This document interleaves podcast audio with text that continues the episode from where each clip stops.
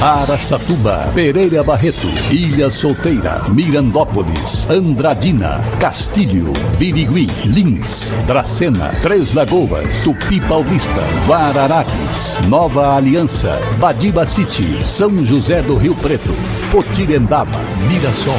Azevedo Auditoria Soluções Empresariais apresenta SRC Notícia. A informação para mais de 3 milhões e meio de ouvintes. Apresentação Marcelo Rocha. Atua Transportes Urbanos Araçatuba, concessionária do transporte coletivo em Araçatuba, informou que o aplicativo Bus 2 está disponível aos usuários a partir desta semana. O objetivo é oferecer informações sobre trajetos e horários das linhas de ônibus que atendem a população no município de Araçatuba. A atual versão do aplicativo já está disponível na Apple Store e também na Google Play, bastando o usuário baixar o aplicativo Bus 2, ônibus em tempo real em seu celular. É o aplicativo aí que está sendo disponibilizado pela Tua Transportes Urbanos de Araçatuba. SRC Notícia. Notícia. E a Secretaria de Infraestrutura de Três Lagoas iniciou nesta semana o trabalho de reforma sobre a ponte do córrego Arapuá e pede a atenção dos moradores e transeuntes. A ponte está temporariamente interditada até que os serviços sejam finalizados. A ponte, conhecida como japonesa, é muito utilizada pelos sitiantes, ligando Limoeiro ao centro de Arapuá. E devido ao tráfego de veículos no local, foi necessário realizar uma reforma para garantir a segurança daqueles que passam pela região. E agora Mirassol é notícia, repórter Enon Félix. E o prefeito de Mirassol, Edson Antônio Hermenegildo, visitou as instalações do reformulado prédio do Centro Integrado de Educação Municipal, CIEM, também conhecido como Escola do Tarraf. Na tarde desta segunda-feira, o local passa a receber os 635 alunos de 4 a 10 anos que participam de oficinas gratuitas no contraturno escolar. Elas estavam realizando as atividades no antigo prédio do Colégio Seta.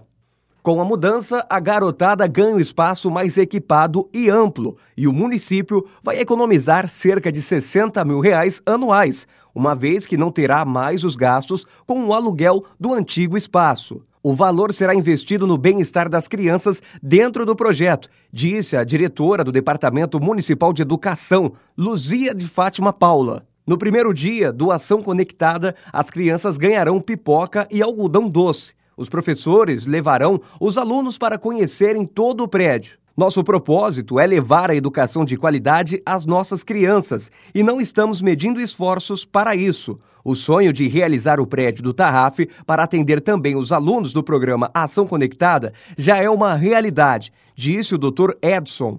O prédio do CIEM, que ficou oito anos totalmente parado e só veio a funcionar no atual administração, conta com 33 salas, bem amplas, sendo que o programa Ação Conectada utiliza 23 delas.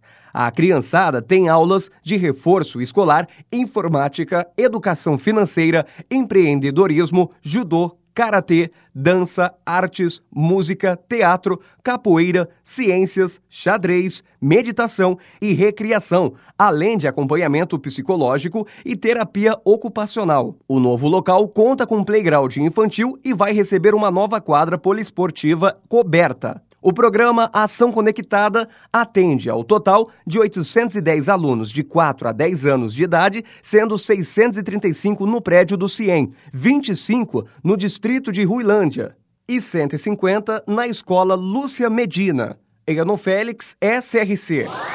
Pereira Barreto, ligada à imigração japonesa, começou a ser traçada pelos governadores japoneses de Tóquio em 1927. Pereira Barreto hoje possui mais de 30 mil habitantes, tem como principal fonte econômica o turismo e agropecuária. Pereira Barreto, também presente no SRC Notícias. A cidade de Penápolis está diminuindo a pressão no fornecimento de água que chega até as torneiras dos moradores. A medida ocorre como forma de evitar o racionamento e administrar a reserva de água na cidade para o abastecimento da população. De acordo com o DAEP, o Departamento de Água e Esgoto de Penápolis, o nível do Ribeirão Lajeado, que é o responsável pelo abastecimento de todos os imóveis do município, está atualmente 25% mais baixo do que no mesmo período no ano passado. Segundo Carlos Bachega, diretor do DAEP, o racionamento não está descartado e é, aliás, exatamente a próxima medida caso não haja uma melhora no nível do Ribeirão. Para empresas inteligentes, Azevedo Contabilidade e Soluções Empresariais. Serviços de contabilidade e auditoria com profissionais com experiência nas áreas de gestão empresarial. Rua Bandeirantes 1438, fone 18 31 17 4500. Escritórios em Araçatuba, Bauru e São Paulo. Acesse azevedo.cnt.br. Azevedo Contabilidade e Soluções Empresariais. Há 28 anos oferecendo oferecendo serviço de qualidade. Nosso compromisso é com o seu sucesso.